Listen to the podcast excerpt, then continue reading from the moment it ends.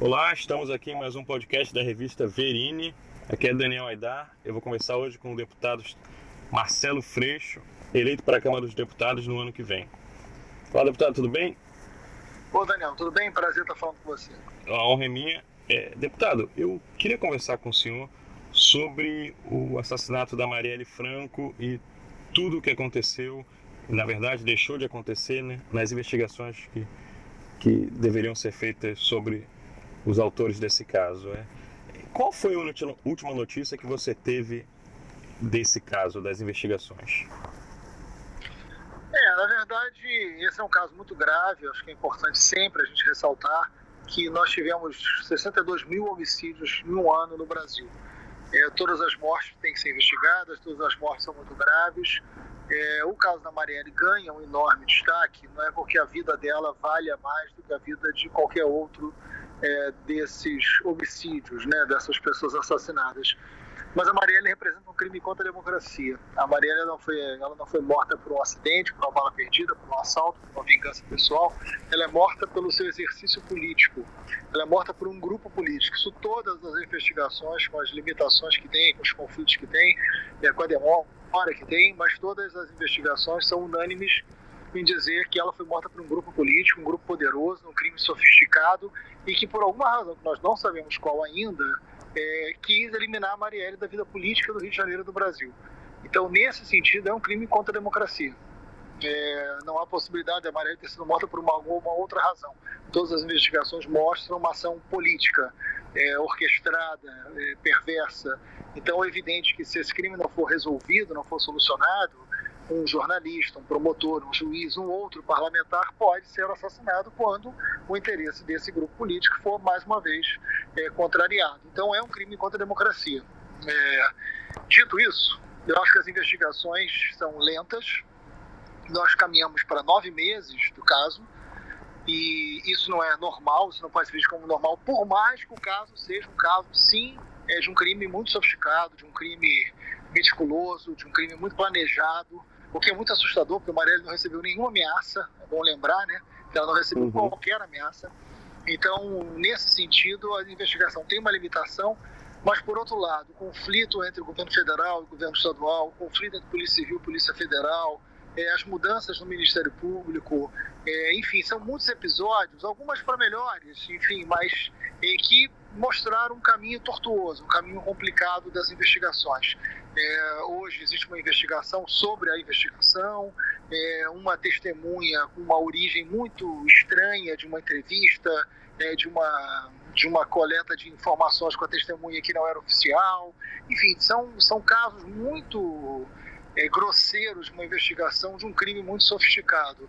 Então a gente se preocupa porque esse é um crime que não pode ficar impune, não pode não ser solucionado. A gente está chegando ao final do ano, final da intervenção também, que tem um compromisso de ter que resolver é, esse caso, mas a gente não quer que se resolva sem provas, a gente não quer que se resolva sem uhum.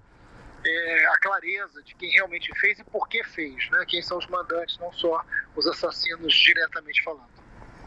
E é, você teve alguma sinalização é, de possível autoria, possível motivação nesse tempo todo? Não, não. A gente tem desconfianças, mas isso não se deve falar, né? Antes uhum. do caso concluído.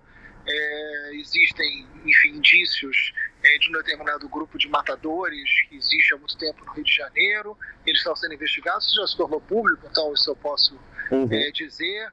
Mas muitas contradições. A própria acusação sobre o vereador siciliano, a quem eu não guardo qualquer apreço, não tenho por que defendê-lo, mas são acusações também frágeis.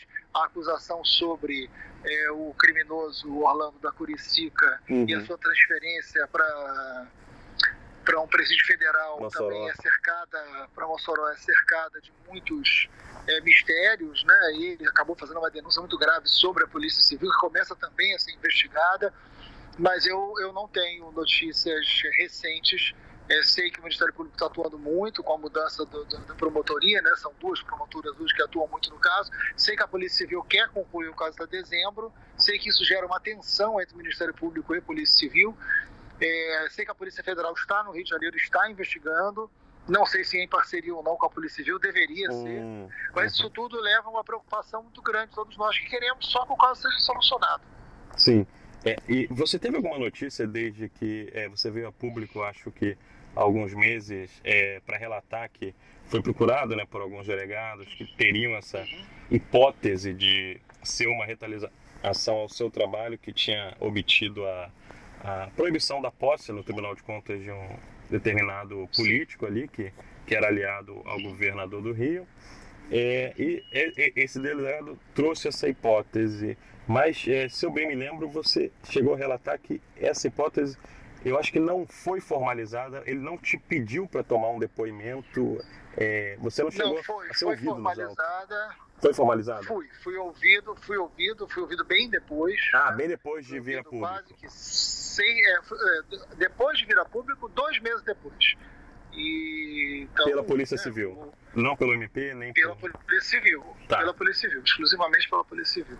Dois meses depois de uma reunião com a Polícia Civil, comigo e com os procuradores da Lava Jato.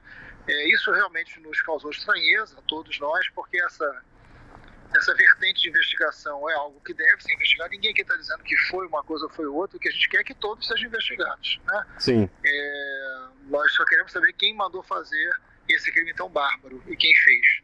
É, Porque o Tribunal de Contas do Rio de Janeiro ele virou um espaço muito marcado pelo crime.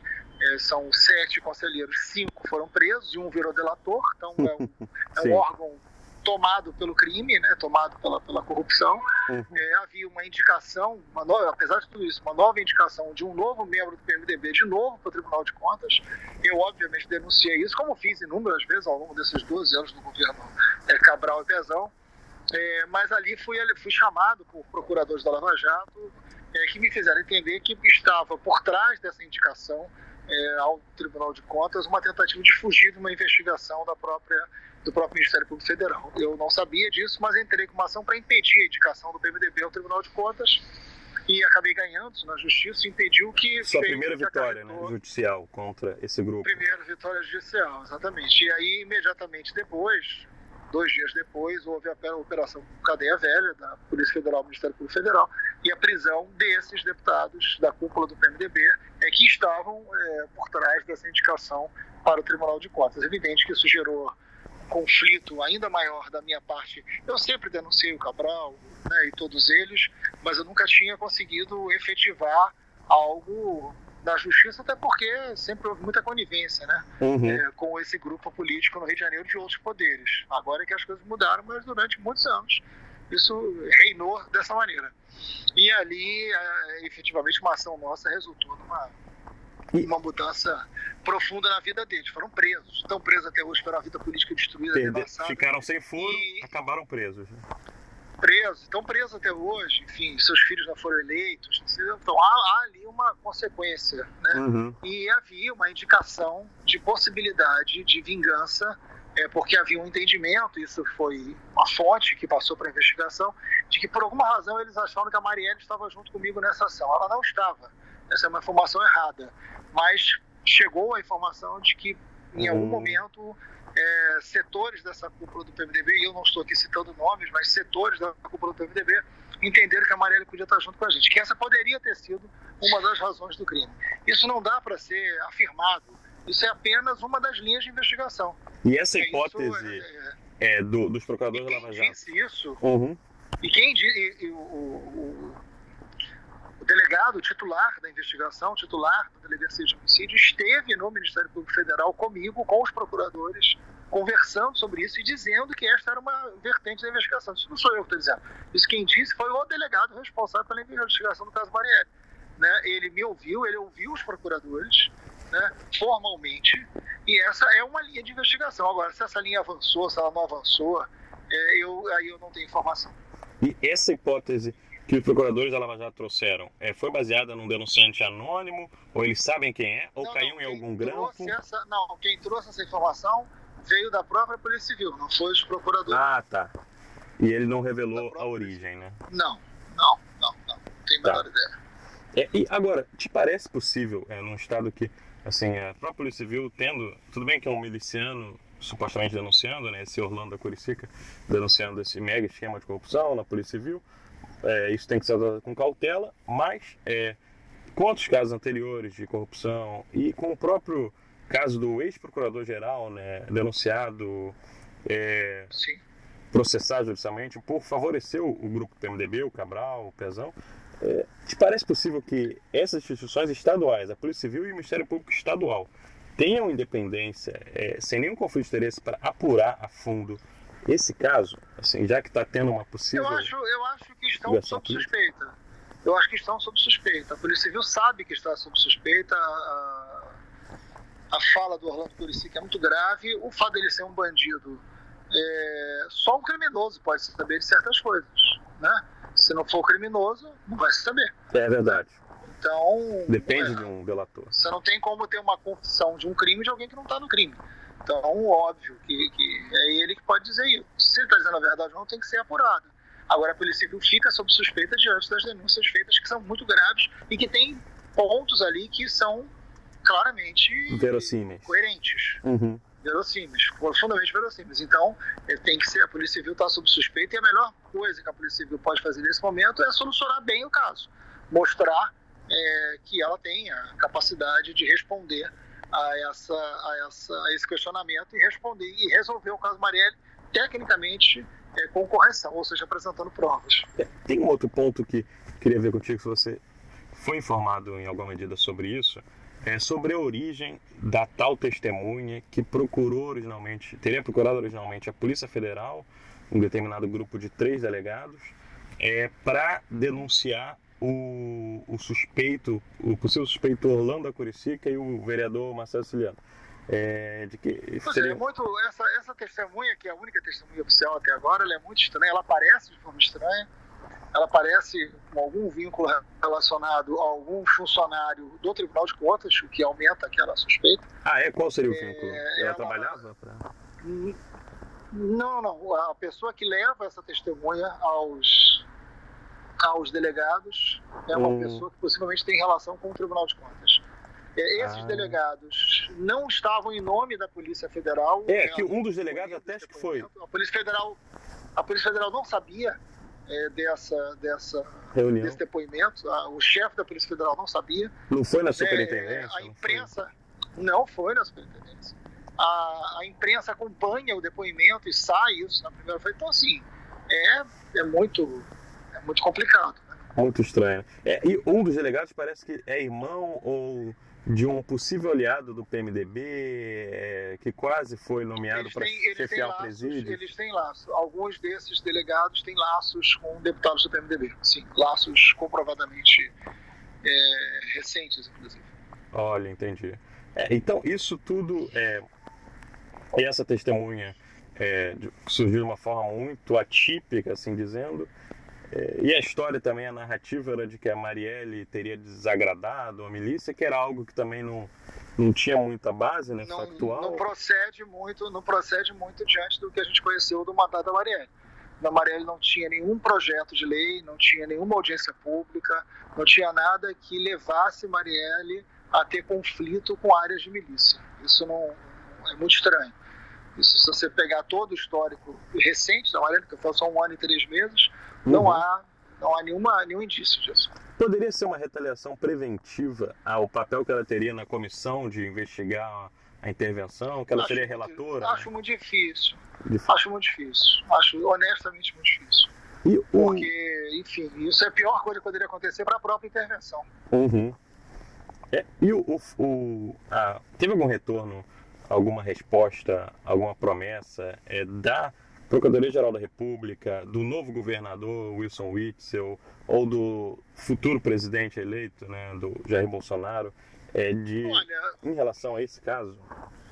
Olha, Daniel, assim, o Witzel tem um episódio que ele já se desculpou, mas é muito grave, que ele participa de um evento de campanha onde dois candidatos que acabaram eleitos é, uhum. exercem uma cena quanto tanto patética, é, que é de rasgar a placa da Marielle. É, e depois eles dão uma desculpa mais patética ainda do que a cena, quer dizer que rasgaram a placa porque a placa estava colocada no lugar de uma rua, o que inclusive tem doses de cinismo e de, e de sei lá, doses patológicas também, de alguém muito comprometido. Mas eles fazem um discurso de ódio Uhum. Discurso de ódio sobre a memória da Marielle é algo que o Rio de Janeiro não está precisando, a justiça não está precisando, a segurança pública não está precisando. E o Witzel estava do lado e age de uma forma meio abobalhada, né? diante daquela cena patética. Então não é um bom sinal para esse caso. Eu espero que a melhor. Ele pede desculpas já, já pediu à família, ao PSOL, mas a melhor maneira dele pedir desculpas é ele, ao assumir o governo, é, dar prioridade nesse caso. Né? A gente espera isso, a gente não espera um discurso, a gente espera uma prática. O presidente Bolsonaro, o presidente eleito, ele nunca se manifestou sobre o caso Marielle, muito pelo contrário. Né? Uhum. Né? Ele lançou dúvidas é, que foi um ato muito covarde do presidente Bolsonaro em relação à dor que a família e os amigos estavam sentindo. Ele disse que eu preferia não se manifestar para não gerar polêmica sobre a morte da Marielle. Enfim, é, pelo menos ficou quieto e nos poupou de ouvir o que ele pensava, né? Menos mal. Sim, sim. É, mas você tem, você hoje é, é mais esperançoso de uma solução ou menos do que era nove meses atrás? Não, eu sou, eu sou esperançoso de uma solução. Eu acho que a gente não vai parar de cobrar. Na sexta-feira que completa né, é, esse, esses nove meses, quando completar dez meses, completar onze, um ano, se não tiver solucionado até lá, a gente vai estar na rua, a gente vai estar cobrando. Isso virou um caso mundial, a imprensa mundial acompanha, a Marielle hoje é conhecida no mundo inteiro, é uma violência tão grande que a projetou no mundo inteiro. Ela fez com que a gente elegesse três mulheres negras para deputadas estaduais aqui no Rio de Janeiro. A gente elegeu uma deputada federal, mulher negra também. Então, acho que a gente é, tem uma resposta social dada, mas a gente quer uma resposta jurídica também. Sim. Bom, a gente continua então cobrando e acompanhando esse caso. Deputado, muito obrigado pela entrevista, por falar com a gente aqui para o podcast.